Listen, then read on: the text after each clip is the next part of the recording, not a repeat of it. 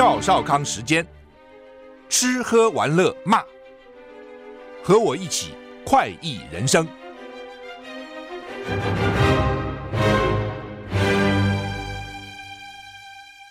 我是赵少康，欢迎来到赵少康时间的现场。好久不见，邱奕欣。邱总经理了，今天 不是不敢不敢。总经理 是是吴宝春，他叫什么？食品股份有限公司，他叫食品股份有限公司。原来不叫吴宝吴宝春，本来是面包店胖点嘛，胖点嘛。可是后来因为你知道有凤梨酥，还有周边的很多产品慢慢在产生，所以应该说食品比较恰当一点。嗯嗯。好，那么他写的书哈，马可波罗给他出的叫做《徒步旅人深入台湾二十条故道》啊。在走路与独处中探索岛屿的记忆，还有跟自己的对话哈。二十条，这都是走路，这这都都是用走路的。是啊，是啊，这个这个其实非走路不可，对不对？你到山里面去，啊，你还走路，非走路不止二十条啦。哦，那个是他统计，比如说淡南古道，那是一个群，淡南古道群，它也算一条。OK，其实很多条就是，当然很多条了。那你花多少时间？呃，十多年有了，啊，十五年有。那个，因为里面有很多比较高难度的啦，像、嗯、像能高越岭道啊，嗯、它有时候可以通，有时候又断掉，好、像现在又断掉了。嗯，哦，那有通的时候就要赶快去走，嗯、所以这样慢慢累积下来，十几年花了三年多去写。写哦，疫情期间我就利用，反正也不能出国，也不能去哪里了，有空就写，有空就写。嗯，啊，这么多条哈，那一般就你自己去。独独行还是有很多伴这样，我还有你写的有时候有一些伴嘛，有看情况哈，嗯，进深山哈，像刚才我提到的能高越，嗯、那个一定是类似登山团之类的，团多少人？团十来个，太多人也不好，对、啊，因为那个那个有点危险度。嗯、那有一些像比较常常在爬的，比如说我现在在高雄上班，我柴山。哦，就有空就会上去。嗯、那象山更不要讲，我住在附近，我最高纪录一年哦，那时候还在 T TVB 上班的时候哈、哦，我一年有最高纪录两百多趟上山了。就啊，就每天五点就上山啊，哦哦、然后七点多下来啊，洗个澡，吃个早餐，上班九点还来得及啊，嗯、而且精神特别好。爬山。他们说到了山，那个空气也不一样，什么都不一样，这样。哎，对呀、啊，那个我我觉得我称为这个叫加山呐，就加附近的山，嗯、家附近的郊山哈。那我我我觉得每个城市如果说有一两座是很棒，那高雄比较特别啦，因为高雄的山都离得比较远，所以只有柴山。嗯、那台北就是盆地嘛，嗯、所以基本上大家要去哪里都可以哈。嗯、那我附近就是象山了，嗯，象山爬人很多。现在大概市府规划的那个传统的上山路线，过早期我在走的时候是没有。太多人，尤其那么早哈。后来它变成一个观光登山步道，很多人上去到了那个六颗巨石那边就看一零一，看台北盆地，所以后来我也不走那一条了，我就改走跳米古道，自己自己走，走就比较偏、比较冷门的路，然后绕到伊翠山庄后面，然后再绕回。就是刚才讲的那个六六六巨石六君子山，好，从象山那边下来，有时候从豹山下去，甚至觉得时间很够，我就一直走走到南港，嗯，中华科技大学那边，嗯，哎，就大概花了几个小时。可是回来的时候，我变成要转两趟车，哦。哦，因为就是很奇怪，你又再回头走，没有力气，就不。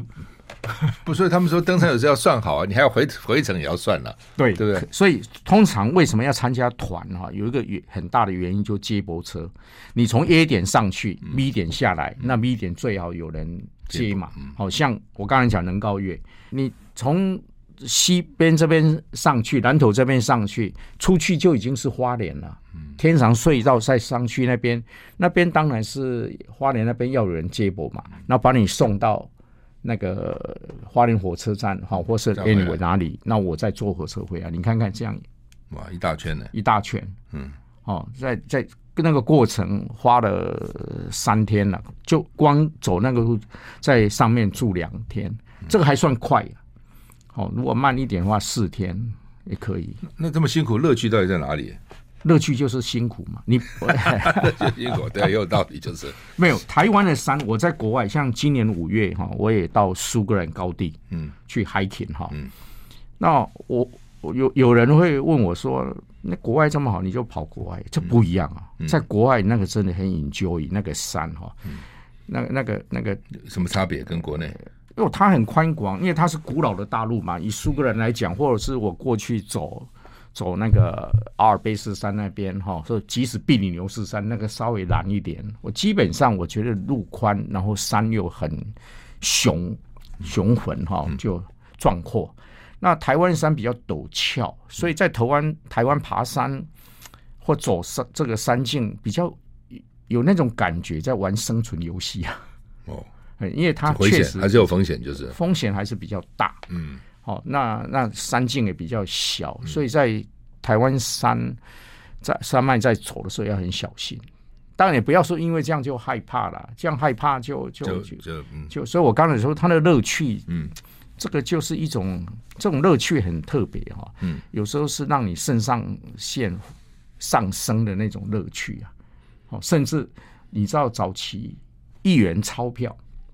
民国大概五十年左右，哈，一一元那时候一元的台币也算很大钞票，上面有个风景，嗯，就苏花公路的象鼻隧道，OK，好，如果大家还有印象哈，那现在当然那个苏花公路，因为现在都是穿隧道直接而行，所以沿着苏花公路，沿着海岸，以前是沿着海岸，嗯，很漂亮啊，很漂亮，对，还有晕车啊什么，从日日本时代就有，那更早。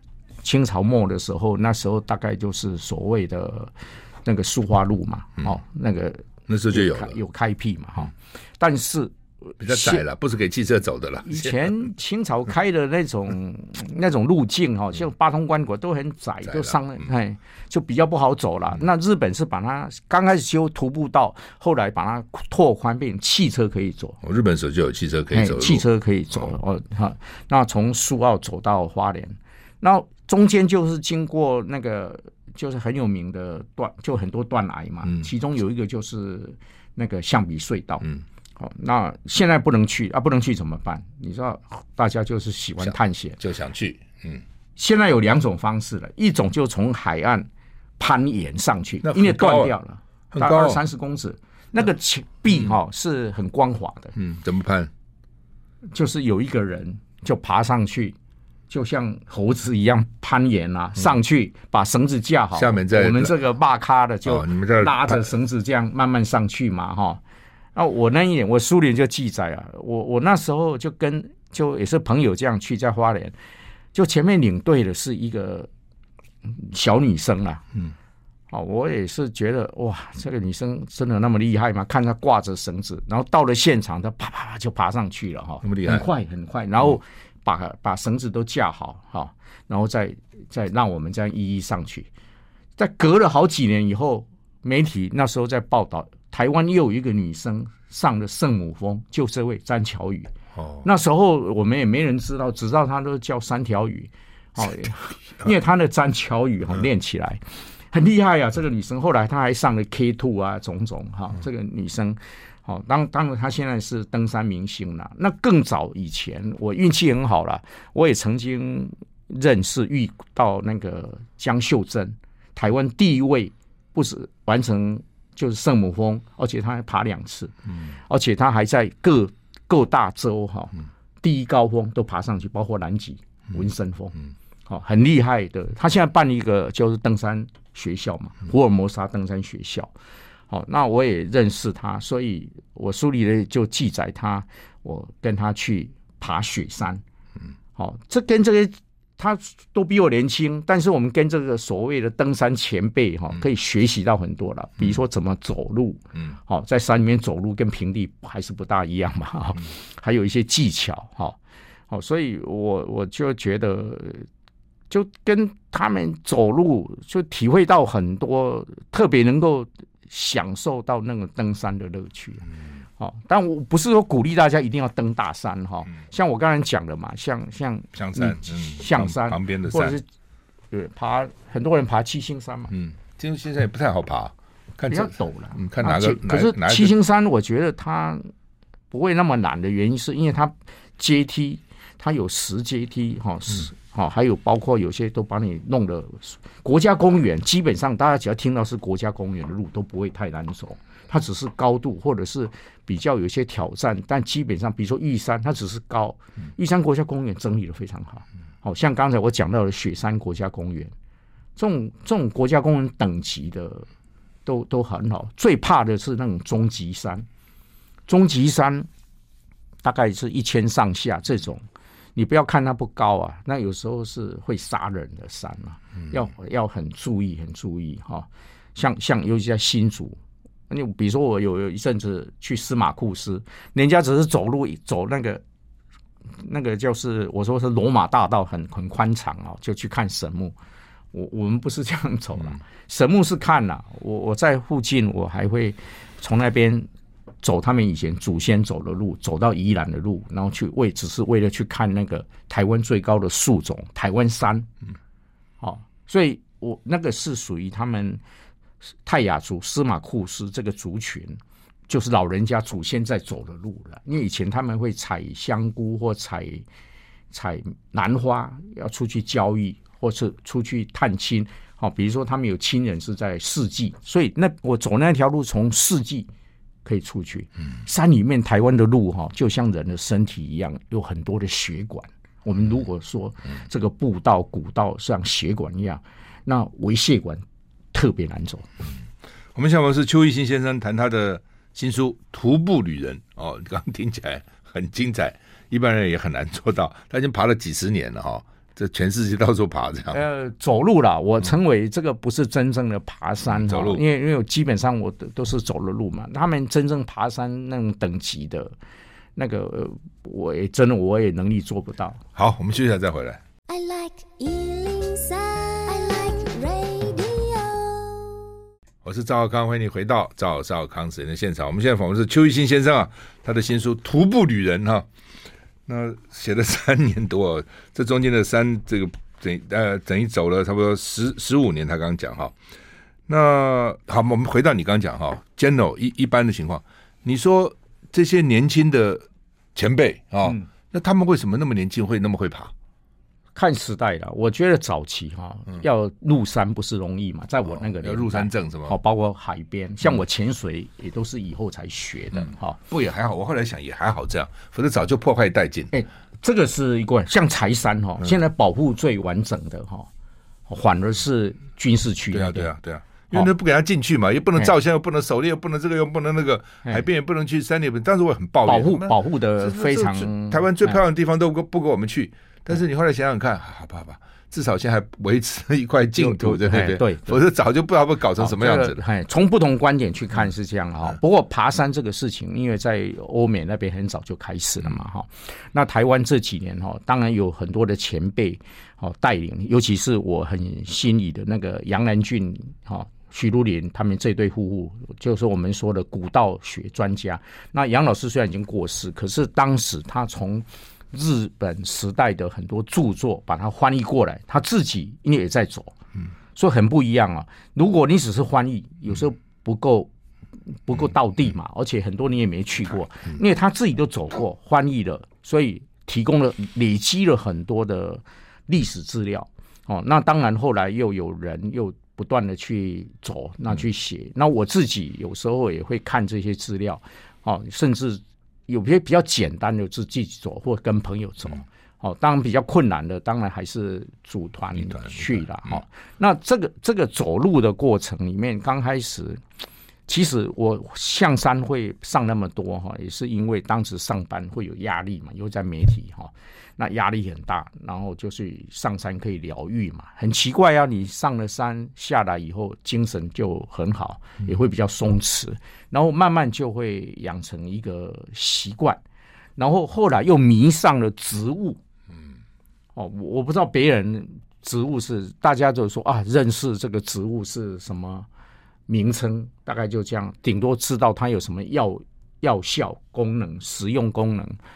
我不是哎、我这样走走过来，因为后来也在面包在烘焙业了嘛，哦，我就会想说，我怎么将台湾香料植物哈进入面包？嗯，好，比如说宝春师傅有有有有一个作品叫做《不老红豆昂道荤贵不老吐司》哈，红豆混果不老吐司哈，他那个荤贵哈，嗯，哦，就是大家知道荤贵嘛哈，那早期其实用栀子花去染色，好，那在野外还有嘛，甚至现在还有农民刻意在种。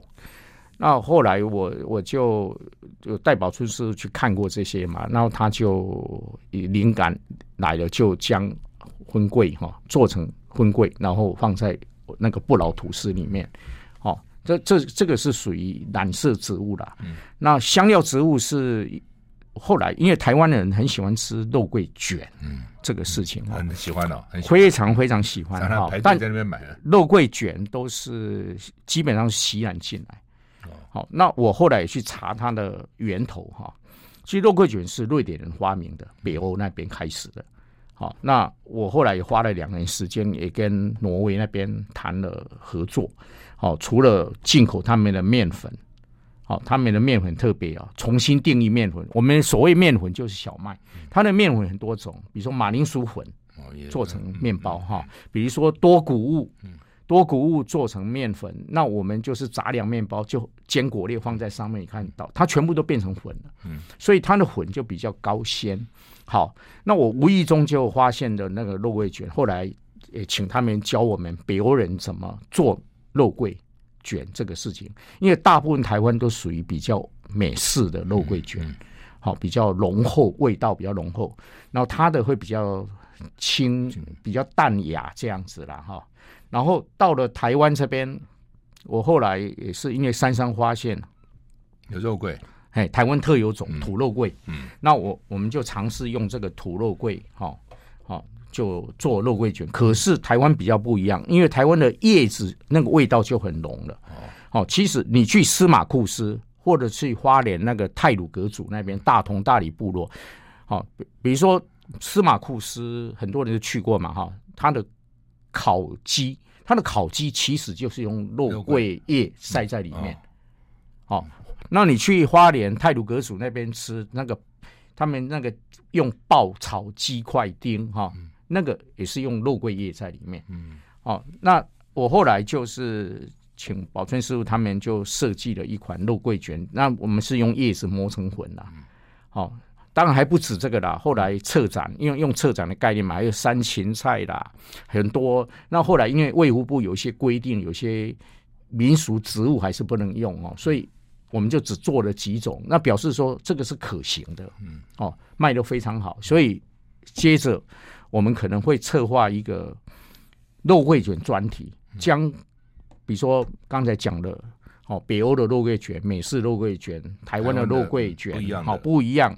好，让大家来比较。比较看看，好不同的口味，嗯，哦，这个这个是呈现一个各种植物不同种类的风味嘛，哎、嗯，所以这个走路爬山还兼 观看植物，还兼能够带到这个。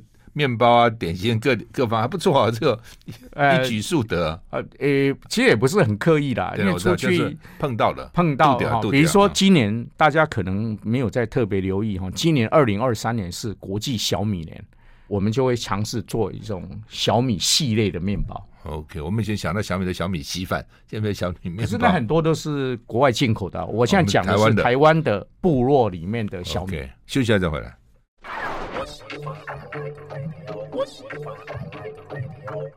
我是赵康，欢迎回到赵少康时间的现场。我们现在访问是邱一新先生，他现在是五宝村面包公司啊，面包集团，你们叫面包什么？我们不是集团啊，小小的一个面包公司，食品股份有限公司。总经理哦，所以你看、啊、他这个跨行跨的蛮成功的哦。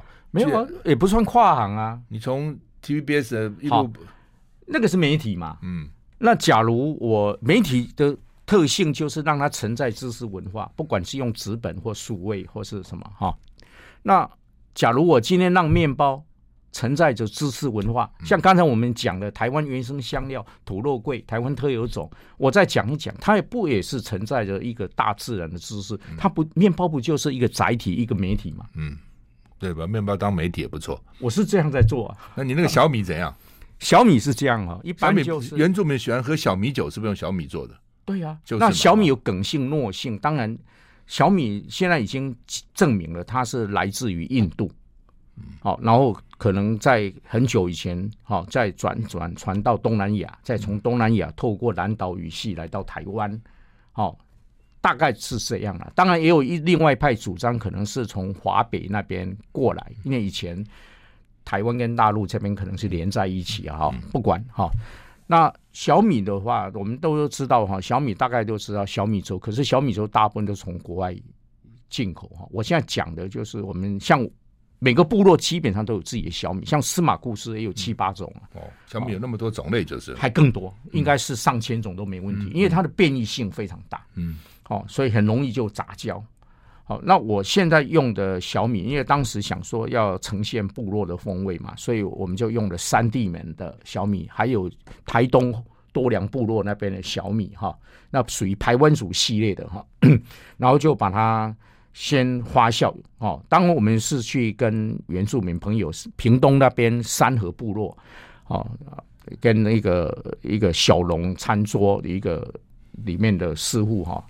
排湾族跟那个鲁呃布农族的哈，因为她嫁给布农族，布农族的老公，那他们也也在做面包，那我们就去跟他请教学习，然后先发酵取得酵母菌，然后再再种酵母菌，因为做面包要发酵嘛哈。嗯所以做出来的那个小米酸种面包，哦，那个那个很特别的风味。被去过旧金山，你就知道，在在美国或者是欧洲有很多酸种面包。有那小米酸种面包在台湾算是我不敢说独一无二了，但是透过我们的技术做的是很特别啦。好，那当然其他比较简单。我讲的简单就是传统面包师傅在想啊，我就是把小米包进去，比如说小米贝果。好，可是这个难度不会那么难呐。甚至我们还做出来小米的百分之百的那个 scone 啊，因为小米没有筋性，所以做面包是很困难的，这需要技术。好，而且我刚刚讲，今年是二零二三是国际小米年。好，那为什么要联合国要推小米这个概念？小米他们在国外叫小型谷物，那台湾的小型谷物比较针对性的就是小米嘛。好，那小米因为它干旱植物，它比较干，不像水稻。比如说你，你你种水稻，那是因为以前日本时代还有荷兰时代，那鼓励就种水稻要外销。可是水稻其实因为极端气候情况之下，很容易就缺水，所以为什么会废耕换耕那么多？那这个时候，其实小米是一个很好的考量。北方种嘛，因为水少嘛。对，而且哦，不需要太多照顾。嗯，哦，小米真的没有。稻米要种水稻，真的是很辛苦的工作。种小米是其实是可以考量的另外一种植物。是，所以你看，我们这个邱一新现在不一样了哈。这个对这个植物跟面包怎么样结合，他讲的头头是道。你这个书也很有意思啊。比如我有我看了就很好，觉得很好笑。比如你说哈，你说这个日本人刚到台湾的时候呢，就观察到无患子啊，嗯，是清洁剂，天然清洁剂，天然清洁剂。然后你说，一八九六年有一个任职云林民政出张所的中岛竹窝，嗯，他写了一本书叫《生番地探险记》，文中记到女人洗澡哦，他说呢，在支那台湾一年才洗几次而已，嗯，就是平地女人一年才洗几次澡。但番女是每天以无患子果实取代肥皂来擦拭身体。我也看过他们洗衣服，把衣服放在水槽下的石头上，中间夹着无患子，用脚踏着洗。所以言下之意，高沙族比起汉人更加洁身自爱，更爱干净。我在想说，以前我们知道说北方很冷嘛，嗯，所以一个人可能一一辈子才洗几次澡，出生的时候洗一次，死的时候洗一次，中间结婚可能洗一次。嗯嗯嗯、我没想到说，在台湾平地。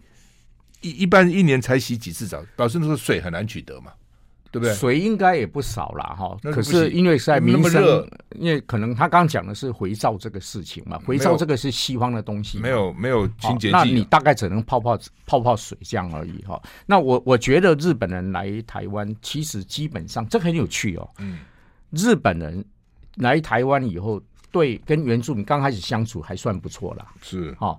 这个他们观察，哦，即使荷兰人是来的时候，基本上也都是跟希拉雅族或者是说平埔族相处嘛，哈、嗯。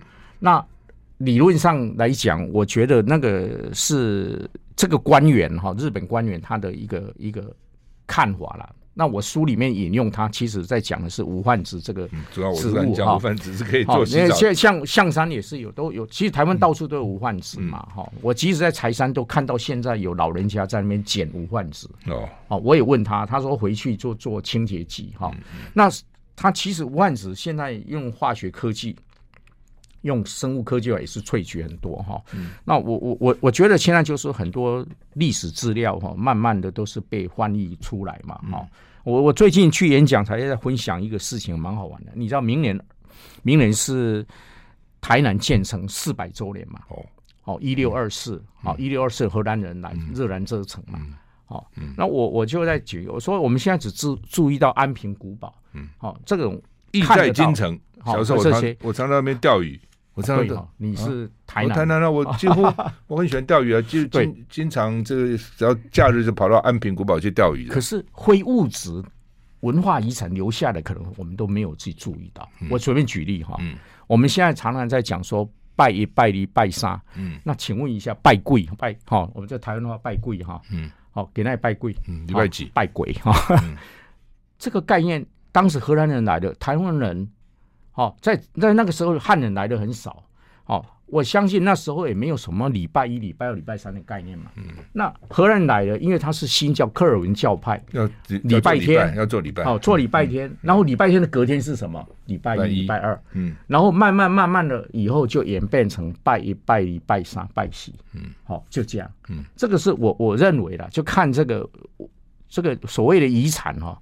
留下的遗产，你看看，不是只有建筑物啊，很多无形的，像高像高丽菜，嗯，高丽蔻，那个其实是荷兰人带的，是是荷兰音，嗯，那我以前还以为是韩国来的高丽啊，像我们在肯德基在吃那个沙拉，嗯，我们称为英文叫 coleslaw，嗯，那那其实高丽菜嘛，嗯，沙拉嘛哈，嗯，C O L E 那个字 cole，那个就高丽。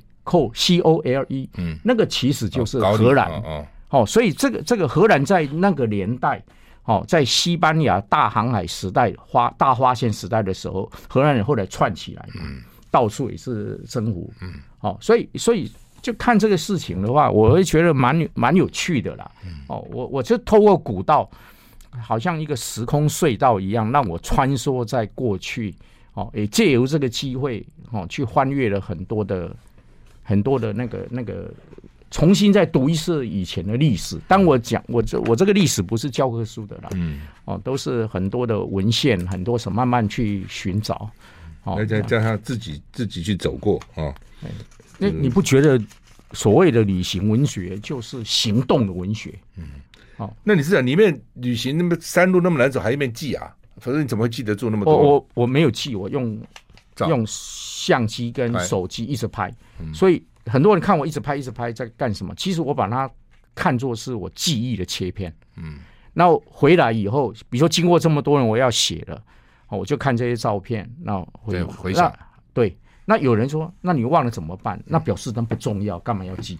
嗯，我就记我想得起来。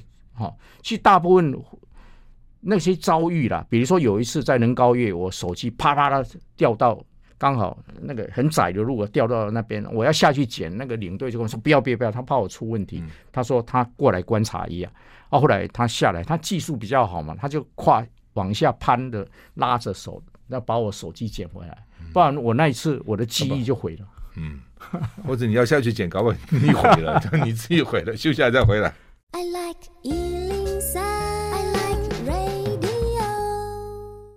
是赵少康，欢迎回到赵少康时间的现场。我们现在访问是邱一新先生，谈他的《徒步旅人》啊这本书啊，他这里面有二十条步道，好吧？你讲讲最最简单的是哪一条，最难的是哪一条？那我先把钞票掏出来了，讲，好好好，好，大家有没有注意到我们的钞票哈？不，你现在大概最普遍的是一千块哈，嗯，一千块其实就是生态钞票，你不要只注意到前面那。四个小朋友哈、你把它翻过背面来哈，背面你就会看到什么？看到有玉山，嗯，给给大家看一下，嗯，有玉山，嗯，好，有玉山，好，这黑长尾字就日本人俗称的地质，嗯，好，然后有有那个叶干，叶干就长长，现在变园艺植物了，到就一条长长的花哈，都看到。好，还有麦门冬，好麦门冬，还有那个金线金线莲，这个还有七叶一枝花，嗯，哦，那这个是塔塔加蓟，就类似玉山蓟，哦，这听说助治疗肝炎很有用，重要哦。那就这个是阿里山的云海日出，那我突然有一天，当然这有菊花什么哈，我从来没有追到钞票后面这么多钱，我只要一千块这样，嗯。我有一天突发奇想啊，我是不是可以把这些当做我的目标？嗯，哦，所以一一去完成。哦，玉山在那边，哦，阿里山、云海这个都不会动。哦，包括这些植物，你只要运气好。还有金线莲最难。哦，你还要要碰到金线莲开花在这下面哈。哦，大家可以 Google 一下哈，你就很清楚。然后要看到黑长尾雉，这个是可遇不可求嘛，因为毕竟是动物。嗯，哦，它是鸟类，会跑会会动的。嗯。那后来有人跟我说：“哇，你这个好难啊！还有玉山，还有什么？”那我说：“那就换五百块好了。”五百块有什么？五百块大霸尖山，但大霸尖山现在规定不能上去，因为它是塞夏族跟泰雅族的圣山啊。在救国团时期是可以爬，好，那现在就我们去爬更稍微远一点的那个小霸尖山。那梅花鹿你要看也不难呐，去恒春半岛都看得到，好。然后竹子这个都还好，那你现在问题就是你要看大霸尖还太难，光这个还有难。那好，那我们说是不是换一下？一百块，一百块，中山楼总是阳明山可以吧？常常常经过，嗯。哦，那那这个就不难了嘛，哈、嗯。当然还有两千块的啦，哈，两千块是南湖大山，好，那那南湖大山是确实是有一点难度了，但我很推荐南湖大山啊，南湖大山还有中央间那一个地带。那我上山比较不一样，我其实这尤其这十年来，我比较有兴趣的是植物。嗯，好，比如说我我刚刚讲到，不是只有认识它，我还想知道植物的智慧。嗯，好，植物的有一些生，它植物其实有它的心机。像大家如果去阳明山注意看，哦，在旁边有时候你会看到墙山壁啊，会看到毛毡苔之类的。嗯，好。那那个毛毡呢是吃虫的，哦，你看它会虫经过很小很小的虫，把它吃下来，捕捉下来哈。那当然，你如果像南部，我我像在台南左镇那边，哦，像前阵的台风过后，很多人你会看到那个当地有一条溪菜肴溪，很多人在那边走来走去，哦，那边为什么走来走去，在干什么？他们。再找说看看有没有那种化石，那边化石特别多哦。哦，冲下来的是吧？对，会出土。所以最早的我们现在说的犀牛，哦，还还摆在里面。哦，它以前你看看它是有犀牛的。台湾有犀牛？有有有有。哦，真的假的？好，那个日本人发现了。哦，哎，现在现在整个模型还有那个有一些都还在佐证的那个化石博物馆。我要讲的植物，当地有一种叫金河湾，在。西拉雅族人，他把它种在旁边，哈，好，那个当时是荷兰人引进来，只是为了说美观园艺植物。可是当我们的西拉雅族人把它的茎根切下来，哈，就就炖鸡，说强筋健骨，真的 讲是这样讲。现在还有在卖呀，哈，比较少了，因为号称为平埔族美食。可是我要讲的是金河湾哦，如果赵大哥你去过。徽州，你在徽州有看过长颈鹿？长颈鹿有时候伸长脖子在那边吃，嗯，那个就是金合欢，哦，长得还蛮高大的。哦，金合欢的跟银合欢不一样。长颈鹿只吃那个吗？没有没有，它它特别喜欢吃金合欢的叶子。OK，哦，好，那吃这个叶子，可是金合欢有刺啊，所以它那个舌头很特别哦，不怕这个刺会闹，就把那叶子吃掉。嗯，那金合欢为了保护自己，就叶子就会分泌一种鞣酸，让那个长颈鹿觉得不好吃。嗯。啊，不好吃以后，长颈鹿说：“那我再去吃别一颗嘛。”可是别一颗突然之间，在周遭大概一百公尺以内的金河湾的叶子都分泌硫酸了，嗯，那就很有趣啊，就让那个让这个什么，让这个长颈鹿不不愿意再吃了，因为太难吃了，食不下咽。所以研究专家就在觉得很奇怪，这些金河湾是透过什么样的机制在？通告它周边的同类，大家同时来分泌这样的硫酸，会保护自己，会发布讯息，就是让旁边知道来了来了。气味用什么气味，还种种。哦，其实植物所以现在有一个争论嘛，植物到底有没有感觉？有没有感觉，或者是说它有没有智慧？嗯，这个这个是有，因为因为按照人的定义，他没有中枢神经啊，嗯，所以达尔文那时候认为是在根根脑，所以他有一个字叫 root brain 这个字，好、哦，甚至他会对着植物，哦，比如说给它声音，看它会不会影响它，确实是有人在做这方面研究嘛，哈、哦，那所以植物是不是有心机？哦，它不管要。保护自己，或者是要去侵略别人，哦，这个因为这方面的研究还不是那么清晰啦，哦，所以我后来在走路的时候就开始除了阅读，哦，因为我的旅行基本上就是阅读旅行，就是读书，哦，让我出去旅行，然后旅行又又回来读书，哦，大概是这样的阅读旅行，所以你有时候我后来就。钻进去以后发现，哎呦，还真不少人在研究植物的智慧这样的东西。嗯，这越来越可怕！动物有智慧，植物有智慧啊！倒是你每次吃植物的时候，想说，哎呦，它有智慧呢，这个啊。不过你刚刚讲的故事我也听过，在非洲的确好像那个场景是植物，植物是好像有可以用什么方式传达讯息啊？这也很奇怪。休息一下再回来。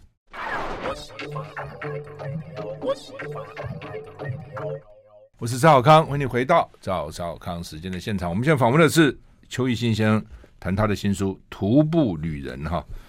那你鼓励他最就是说，假如假如一般人没有爬山习惯嘛哈，但是做爬山很好，嗯、应该从什么时候最？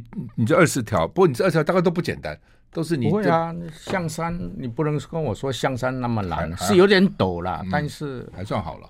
还算好了，柴山也还可以啊。嗯，就就刚讲象山才算比较简单，就在都市附近嘛，哈、哦。啊，像像左镇台南，因为现在是大台南市嘛，哦，嗯、哦，像我里面走了讲的佐证，刚才那个化石，嗯，哦，你他们是有所谓叫八连古道啦，但是那基本上都已经消失或被移成平地啊、哦。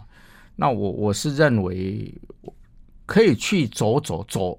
我我在讲的上面注意看哦，不是古道，是故道。我将这个故道的定义，除了古道以外，哈，我还包含了一般哦旧路，嗯，哦，甚至我们说的爬山的那个林道什么种种，像林道基本上很多都可以走的。哦，比如说大霸尖山，刚刚我们提到大霸尖山。你去爬大霸要申请，可是它有大陆林道东线，因为当时为了砍伐森林的时候，有做了很多蛮漂亮的路哈林道。那那个路像像大陆林道，我我是觉得它虽然是十九公里哈，来回三十八公里，应该是一天可达。你不要去爬，你就光走那条路，生态都很丰富，像有宽尾凤蝶，好像当然那个要看看运气了哈。哦，然后还有一些很特别，像我在那边也也撞见过几次黑长尾雉。嗯，好，你人越多，反而你越难看见生物，跑掉了。哦，像像那个黄喉貂，我都在那条路都有碰到。因为因为登山者有个特性，他们有时候很早，然后很晚回来，所以中间其实我们去去这些地方哈，走林道，你不要那个说一定要要跟人家要登山嘛，哦。像像你你你去武陵农场，当然现在去武陵农场人很多，你为什么一定要去爬四武陵四秀呢？你如果不要勉强自己，像我以前我儿子还小，我还可以骗着他上那个 爬桃山啊，干嘛？后来又骗不动了，他觉得太累了，而且住山屋哈。但我觉得要看看习惯啊，我是觉得还好啦。哦，那附近很多人就在武陵农场玩的很开心啊，那边也是考古遗址啊。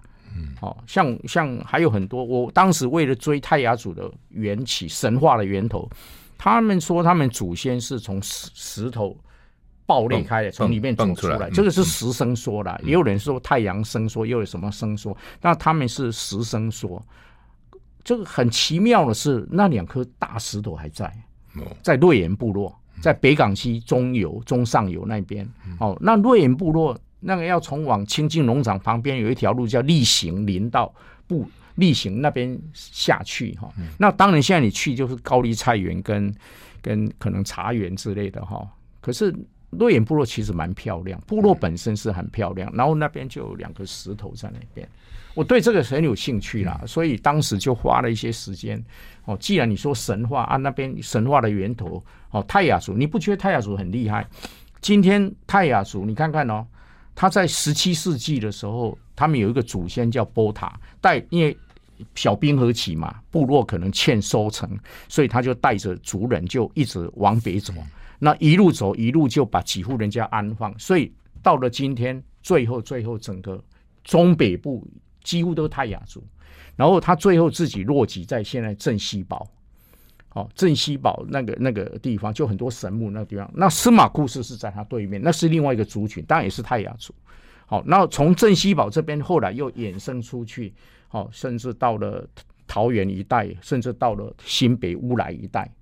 那我我记上上本书里面，我有有有有一种不同的玩法啦，哦，我就跟着猎人，哦，我就请像我曾经有一次，我就请轮皮的猎人带着我进山，哦，那以前日本时代做了很多条路嘛，哦，他们的警备道，哦，当然后来有的警备道变成保甲路，先哦不管，然后现在当放废弃了放了，可是变成动物在出没。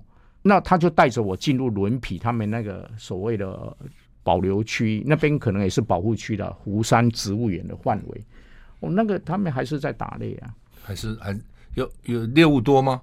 嗯，有人就比较少了哈。但是我看他也打了不少啊。山猪这个是算，但山猪通常用陷阱了哈。像我我我书里面的前言就是去去。描述一个旅程，我去卢凯族，哦，大家知道屏东有卢凯族，卢凯族又分西卢凯和东卢凯。那我只要是去卢凯族，那个雾台部落，它的源头其实不是雾台，雾台现在看起来很热闹，是因为有公路经过。在更日本时代最热闹最大的社是在所谓今天所谓旧好茶，他们自称叫古茶博湾那个地方，大概海拔大概九百公尺，一百。